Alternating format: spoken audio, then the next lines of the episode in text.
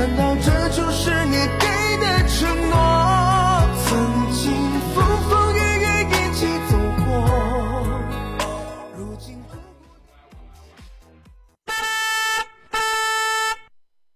北京时间十三点整。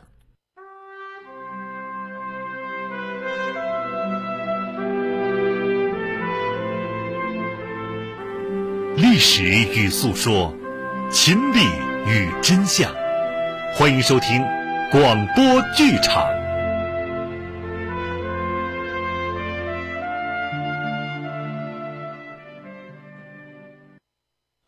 贺龙全传》二百一十八回，夏曦以中央北方分局的名义要处决段德昌、王炳南和陈协平仨人。贺龙坚持要跟三个人见最后一面。夏曦呀，从心往外不敢得罪贺龙，只好勉强同意。贺龙见到了段德昌，心如刀绞一般。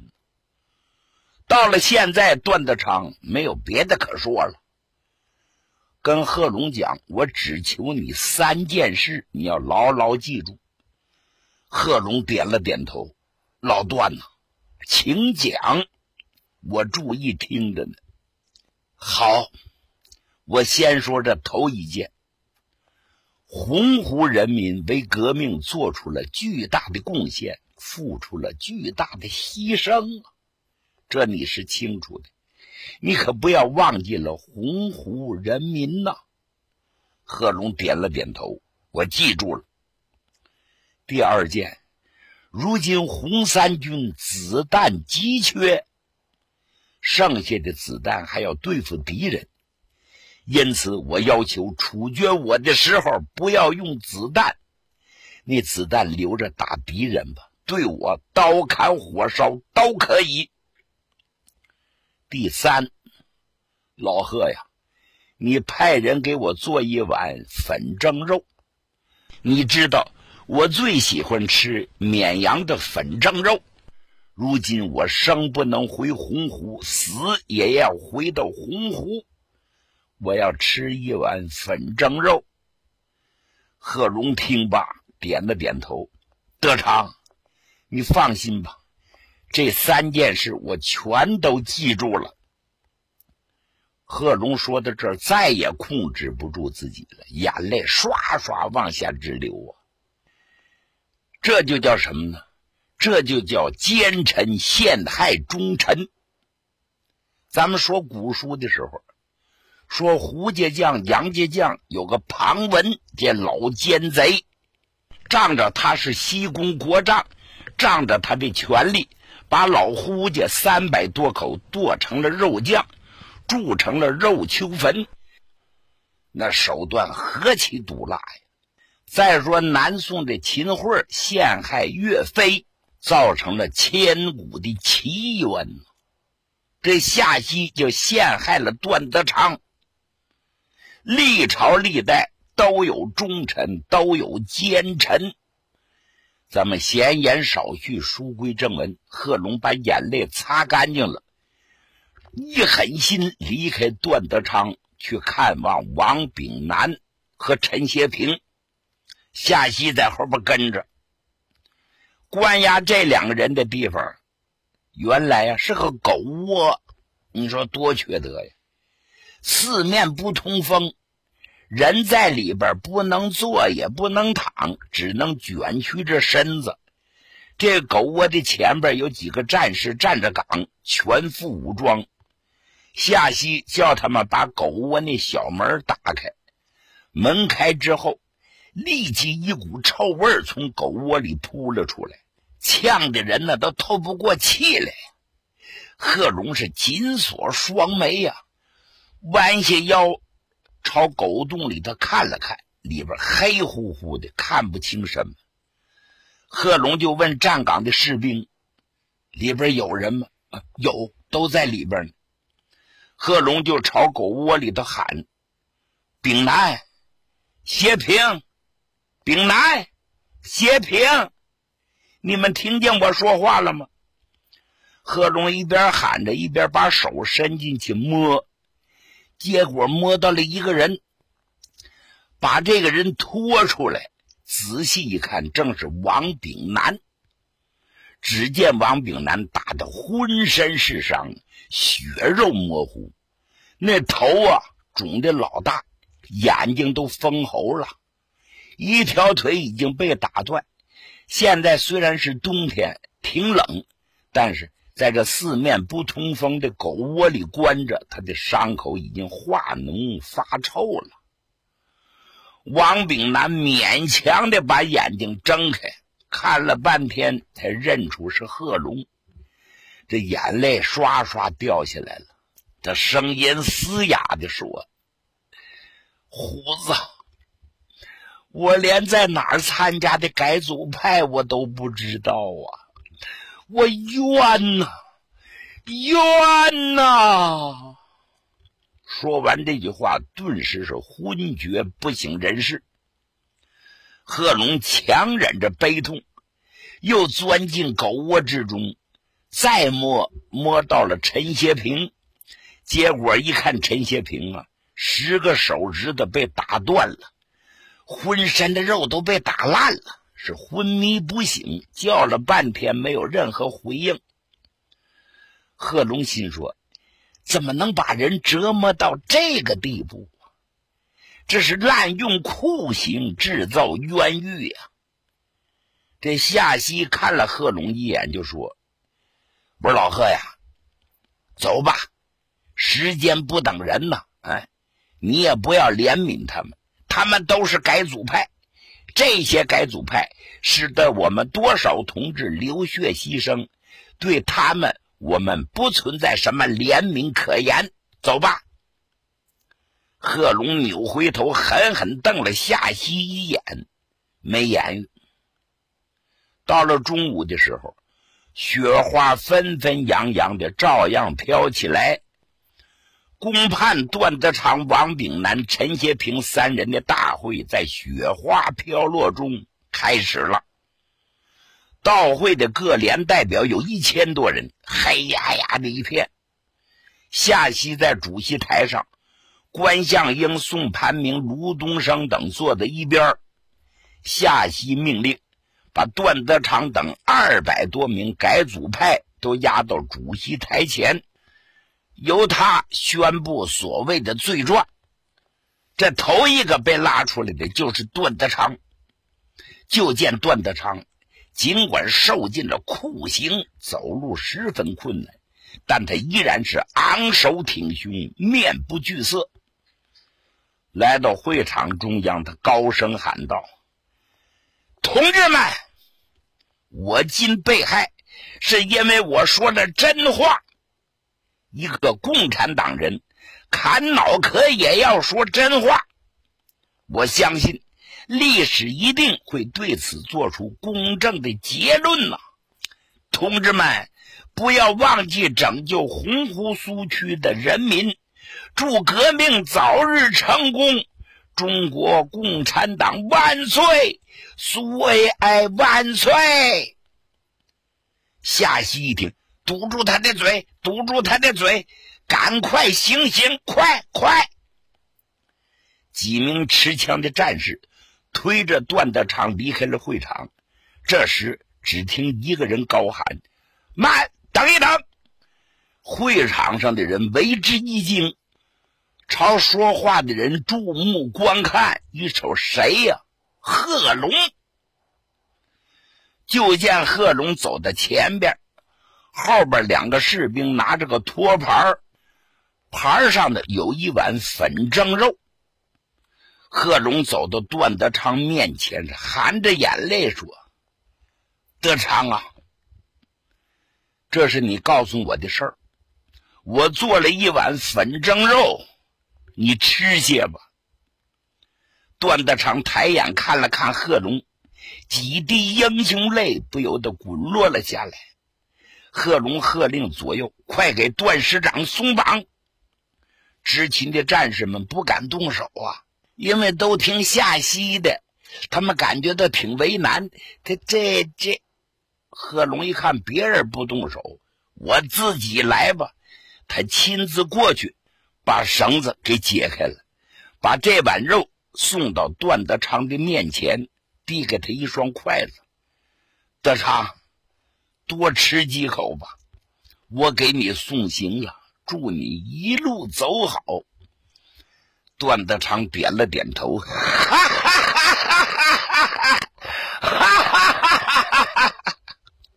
行，老贺。胡子够意思，我吃。这段德昌拿起筷子，划拉了半天，连吃了几口啊！吃完了，把剩下的往盘子里一放，转身就走，是直奔刑场啊！贺龙不忍心看了，把身子背过去，闭住了眼睛。时间不长，段德昌被砍头啊，砍了脑袋了。行刑的时候，江七爷命令手下人找了一把生锈的刀，人家都讲快刀斩乱麻，嘁哧咔嚓脆。这生锈的刀砍脑袋，能砍得动吗？可见英雄死的时候痛苦到什么程度。咱就不必细说了。段德昌被砍死之后，第二个人就是王炳南。王炳南呢，因为腿断，他站不起来了，便有两名战士架到一旁，用生锈的刀给砍死。接着是陈协平，陈协平啊，已经昏迷不醒了，没有什么知觉。江七爷告诉手下人别用刀了。干脆用大石头把他脑袋砸碎了就算了。这三位红三军的优秀指挥员便这样被残忍的杀害了。就在三位英雄倒下之时，忽然之间，飘飘的雪花变成了鹅毛大雪，纷纷扬扬是铺天盖地，山川树木是一片银装素裹呀。那开会中的许多人看到这大雪，个个心里的暗道：杀害忠良，天地不平，纷飞大雪为英雄戴孝啊！书中代言，段德昌同志牺牲的时候年仅二十九岁，王炳南四十一岁，陈协平三十一岁。正是轰轰烈烈干一番事业的时候，便含冤饮恨，死于九泉之下呀！抓了段德昌之后，江气也是一不做二不休，把段德昌的警卫牌也给缴了械，都给看管起来了。把段德昌处死之后，江气也又把段德昌的警卫牌关了一个月的禁闭。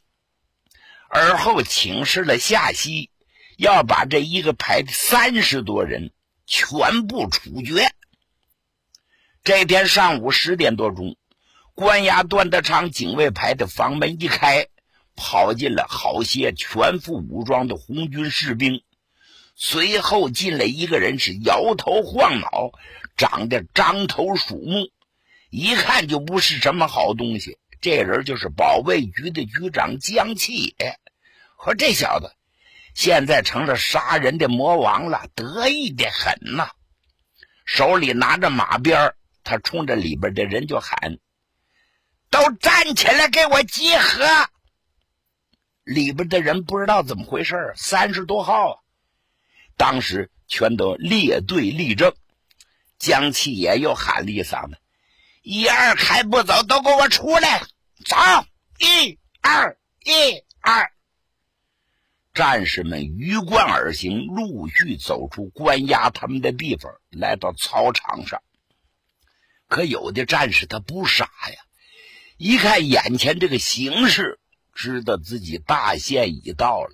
哦，我们也要被处决呀！没有能力反抗啊，干脆爱怎么地怎么地吧。只有心中叫苦。这些战士们刚站好了。这时，从远方飞来一匹快马，后头带着几名战士，哗哗哗啦哗啦哗啦哗啦哗啦，呀呀呀呀呀！来的这个人从马上跳下来，拎着马鞭，噔噔噔噔噔，来到江七爷面前。众人一看，来者正是贺龙。关相英也随在贺龙身后，也到了。这江七爷就一愣，呃啊，原来是军长和张伟呀，有事儿啊。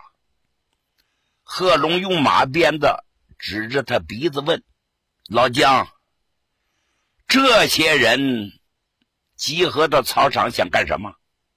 你打算干什么？”我这江七野谁都不怕，就怕贺龙。知道今儿个碰到茬上头了，夏曦又不在身边，但这小子仗着夏曦给他撑腰，稍愣之后，马上把腰板一拔，摇头晃脑啊！军长，我奉上峰的指示，要处决他们，处决这么多人，为什么？哎，因为他们跟着段德昌在一起。他们已经思想都变化了，全是改组派，不把他们给处决了，留下是隐患。贺龙一听，圆睁虎目，江气也，你纯属是放屁！贺龙刚要发火，关相英过来了，哎，军长，军长，消消气儿，消消气儿。老姜啊，也是上知下派，迫不得已，对不对，老姜？哎哎呀，还是政委明白事理。政委说的一点不假，我我我敢做这个决定吗？这这夏书记的决定啊，军长啊，无论如何您得担待。贺龙冷笑了一声：“行，就算段德昌被处决，他是个改组派，难道说他的警卫排三十多人都是改组派吗？啊？”说着，贺龙一伸手，拉出一个小孩来。说：“小孩，个头可不矮，很瘦，也很精神。这个孩子叫猪娃子。贺龙对他太熟悉了，因为他经常跟段德昌在一起，段德昌也喜欢猪娃子，带在身边左右啊。贺龙拉着猪娃子问江七爷：“我说老江啊。”这孩子今年才十七，这么小的年纪，他怎么就能变成改组派？你说说，你拿出什么证据证明他是改组派？他什么时候参加的？哎，贺龙接着说：“我就知道猪娃子穷苦出身，给地主放过牛，参军的时候还这么高的小个儿啊！他算啥子改组派呀？”老姜啊，你心太狠了！你呀，就把他们都放了吧。江七爷一听，怎怎么把他们都放了？他心里为难呢。夏书记没有这话，他不敢做主，但是他又惹不起眼前的贺龙。他见贺龙血贯瞳仁，眼仁都红了，手握着枪柄，浑身直哆嗦。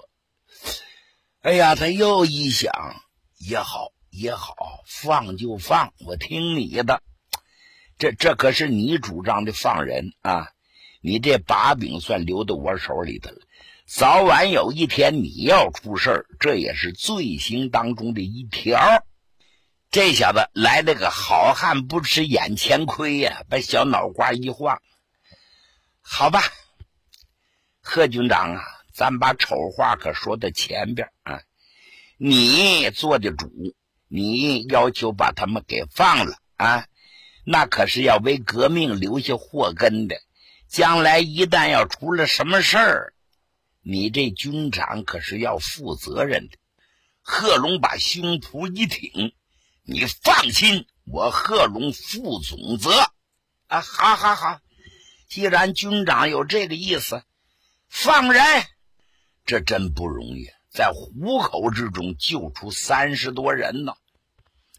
这江七也站在那儿发木，回去了对夏曦没法交代。正这时候，关向英冲他使了个眼色，那意思你没看见吗？贺军长正在气头上，接下来要对你泄气呀，你怎么还不走啊？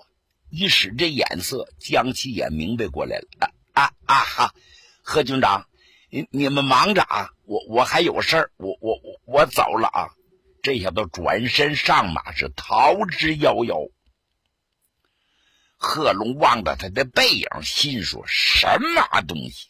姓江的，早晚我要把这个事情弄清楚，我绝对饶不了你。”说到这，咱还要交代一句：就这些战士被放了，事情还没完，因为他们属于沾边的改组派人物，所以送到军部所属的监护队要进行监护。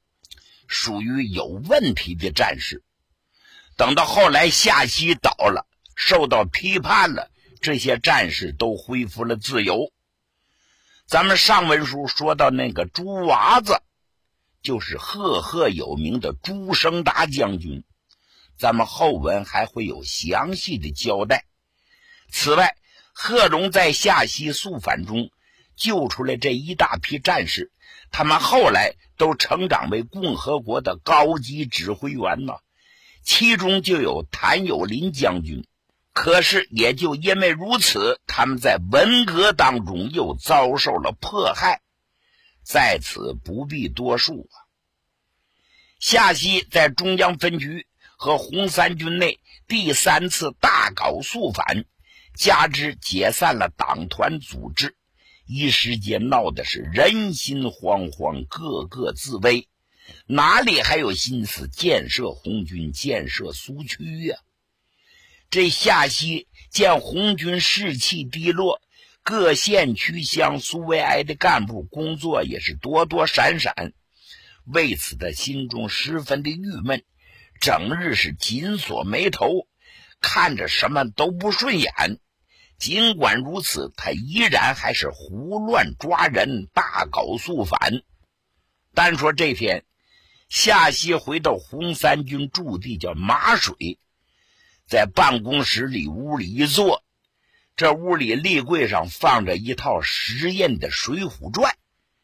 这夏曦顺手把这本书拿起来了，把灰掸了掸，看了那么几眼。哎，您说巧不？这书中正好他看到了宋江受招安一节，他看着看着，这心里猛然就一动啊！哎呀，他心中暗想：如今红军是屡遭失败，会不会有人想到被招安呢？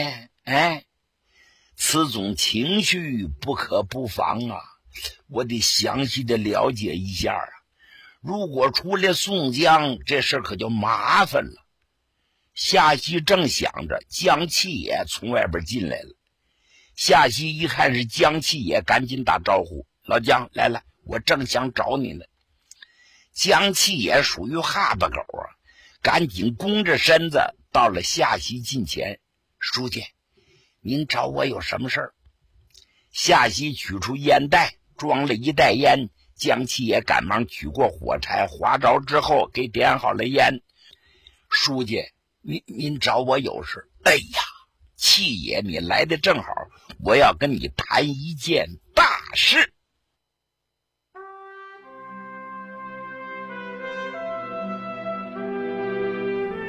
听众朋友，今天的广播剧场就为您播送到这里，欢迎您的收听，请您在明天的同一时间。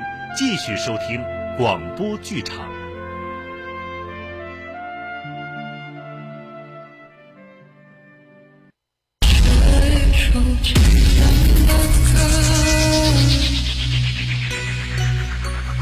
没有什么。